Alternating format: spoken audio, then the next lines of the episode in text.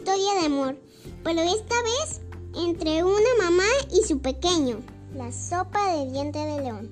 La señora Liso ha preparado una sopa de diente de león.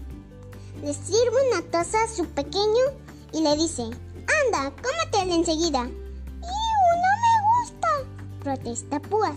Pero la señora Liso le responde, si te la comes toda, te hago un regalito. Se sorprende Púas. Sí, y si no dejas que se enfríe, te haré cuatro regalitos. Púas se come la sopa a toda prisa y al acabar dice, ¿me das ahora los, los cuatro regalitos? Entonces mamá se acerca a él y le da cuatro besitos. Cuatro besitos llenos de cariño.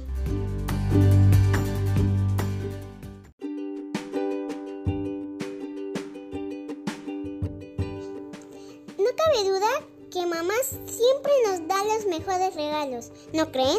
Bueno, yo me despido, pero no se pierdan nuestros cuentos. Hasta la próxima, adiós.